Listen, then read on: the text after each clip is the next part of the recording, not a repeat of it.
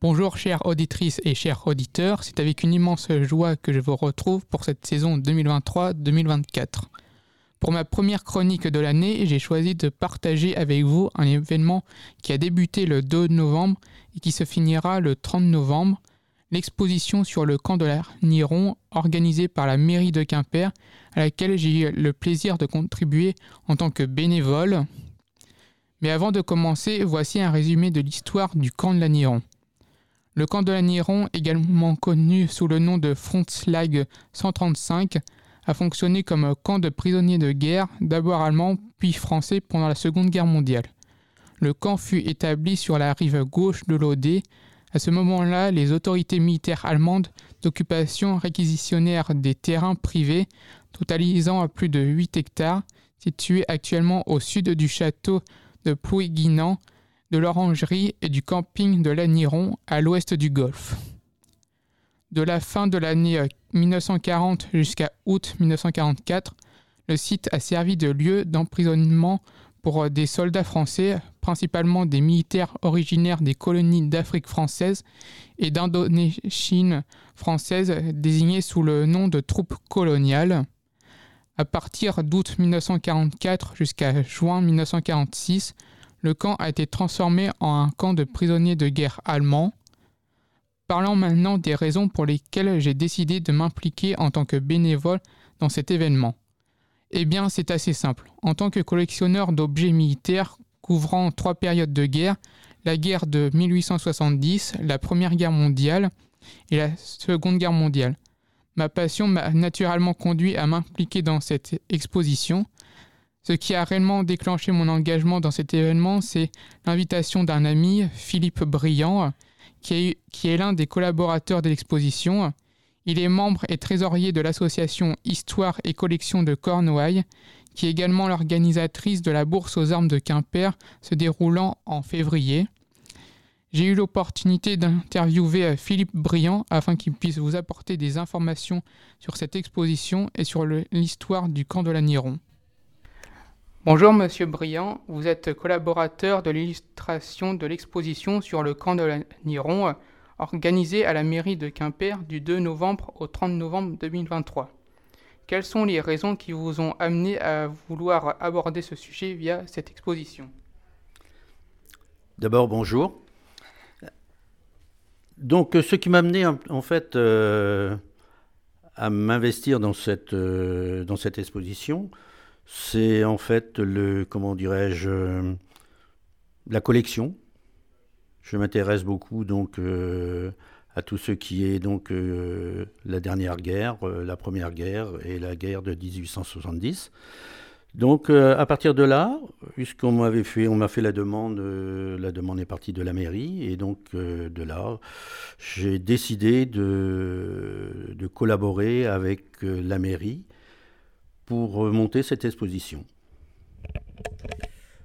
Que pourra voir le public au cours de cette exposition? Sur quel type de documents historiques vous êtes-vous appuyé pour illustrer ce sujet et captiver les visiteurs?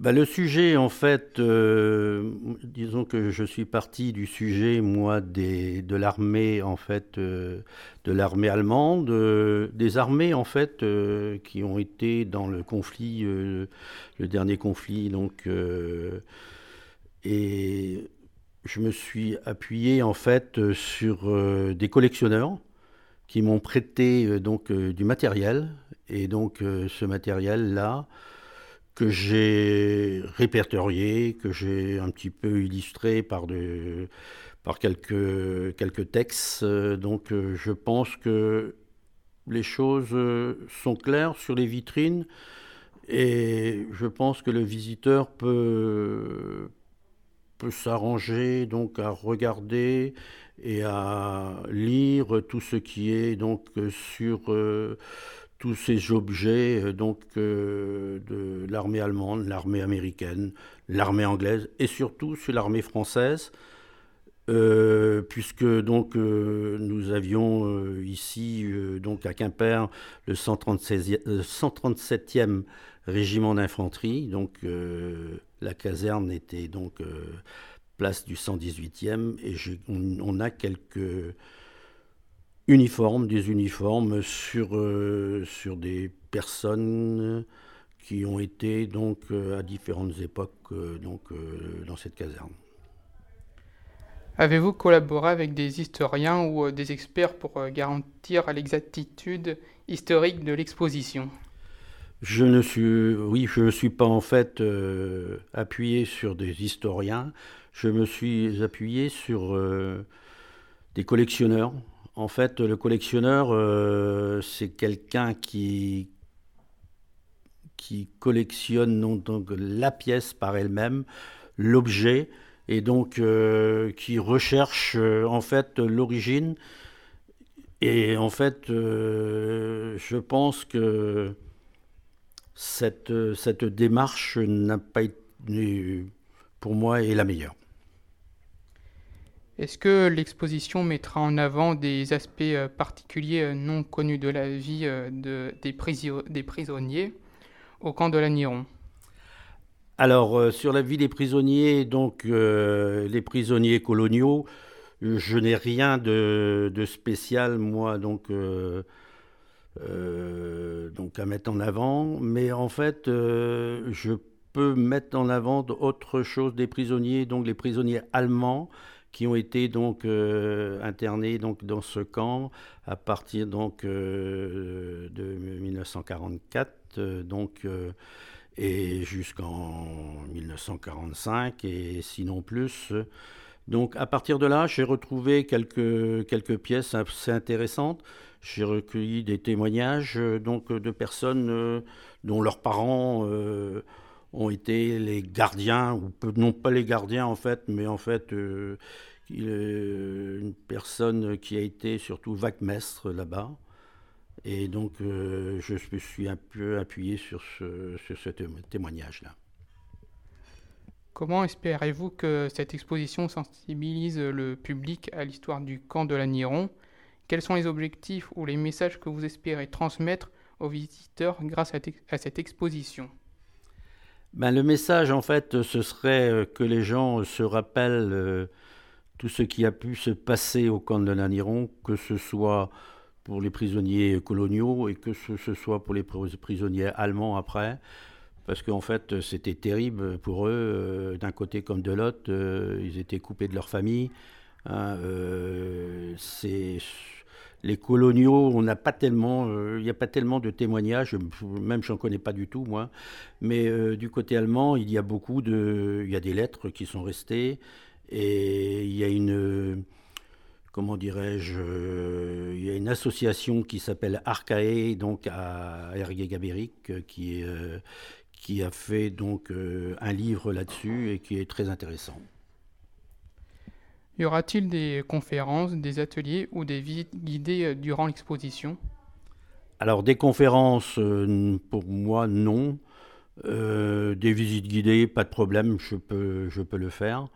bon, conférences, non, autrement il y aura en fait que des visites guidées, donc si quelqu'un me sollicite, je suis là pour répondre à toutes les questions. Pouvez-vous euh, me parler euh, des activités interactives ou euh, des expériences immersives que les visiteurs pourront apprécier pendant l'exposition?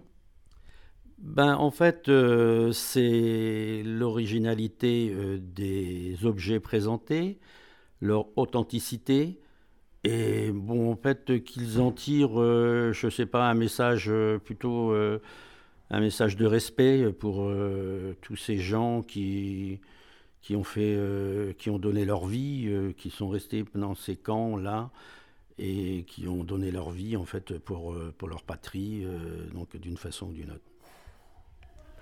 Je pense que beaucoup d'auditeurs ont été conquis par vos explications concernant l'exposition du camp Niron organisée à la mairie de Quimper. Pouvez-vous, s'il vous plaît, Monsieur Briand, nous rappeler les dates et les horaires de l'exposition? Alors les horaires, euh, c'est les horaires de la mairie. Hein, je, donc euh, ça doit être la mairie est ouverte de, 9h du matin, je pense, à 17h. Donc ça c'est les horaires, de la mairie. Et donc euh, bon, et l'exposition a lieu donc à la mairie de Quimper, place Saint-Corentin, donc dans le hall de la mairie.